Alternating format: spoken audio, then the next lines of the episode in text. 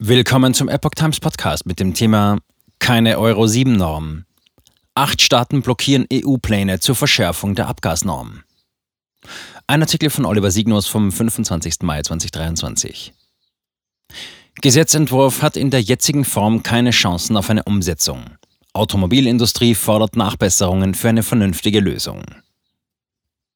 Eine Verschärfung der Abgasnorm durch die EU-Kommission droht am Widerstand der Mitgliedstaaten zu scheitern.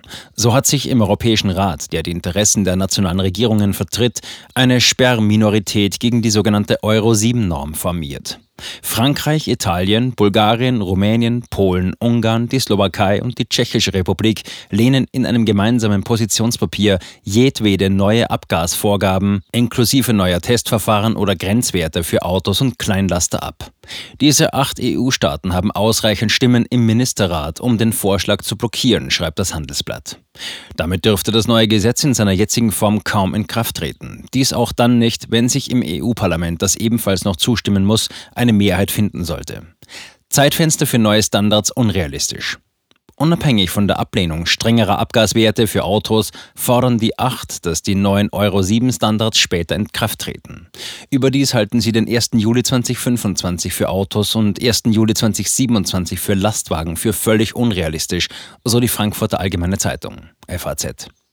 Die EU-Kommission hat im November 2022 zwar auf die Verschärfung der Grenzwerte für den Ausstoß von Stickoxid und anderen Schadstoffen von Autos verzichtet, dafür hatte das Gremium aber vorgeschlagen, dass die Autos die Grenzwerte länger als bisher einhalten müssen.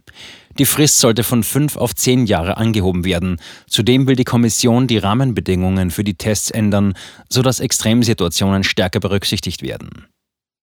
Aktueller Entwurf realitätsfremd. Die deutsche Autoindustrie reagierte auf das Veto der Staaten erleichtert, denn sie hatte den Vorstoß bereits im Vorfeld bekämpft. Zitat, wichtig sind jetzt entsprechende Nachbesserungen der Vorschläge, um zeitnah eine vernünftige Lösung zu finden, zitiert das Handelsblatt die Präsidentin des Verbands der Automobilindustrie, Hildegard Müller. Die deutsche Autoindustrie setze sich für eine wirksame und umsetzbare Gesetzgebung ein, die den Unternehmen zugleich Planungssicherheit gebe. Den aktuellen Entwurf nannte Müller in Teilen realitätsfremd.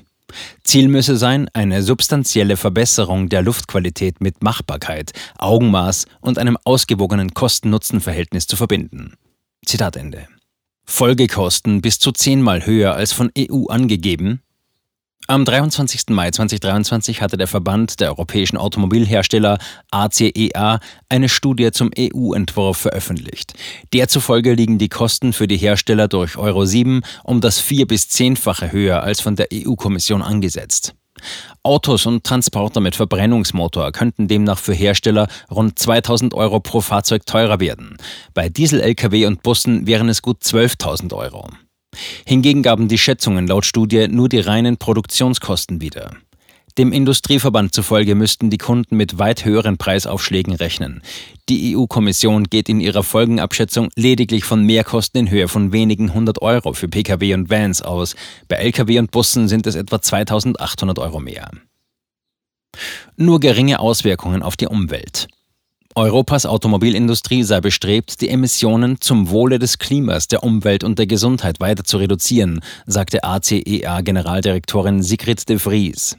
Allerdings ist der Euro 7-Vorschlag einfach nicht der richtige Weg, dies zu erreichen. Zitat Ende. Dafür hätte er extrem geringe Auswirkungen auf die Umwelt, würde aber extrem hohe Kosten verursachen. Bereits im Februar 2023 hatte Renault-Chef Luca de Meo vor massiven Folgen durch Euro 7 gewarnt. Allein bei dem französischen Hersteller würde der Vorschlag der EU-Kommission wohl zur Schließung von mindestens vier Werken innerhalb eines kurzen Zeitraums führen, kritisierte de Meo seinerzeit in einem offenen Brief. Vor allem die harten Testbedingungen sind der Autoindustrie ein Dorn im Auge.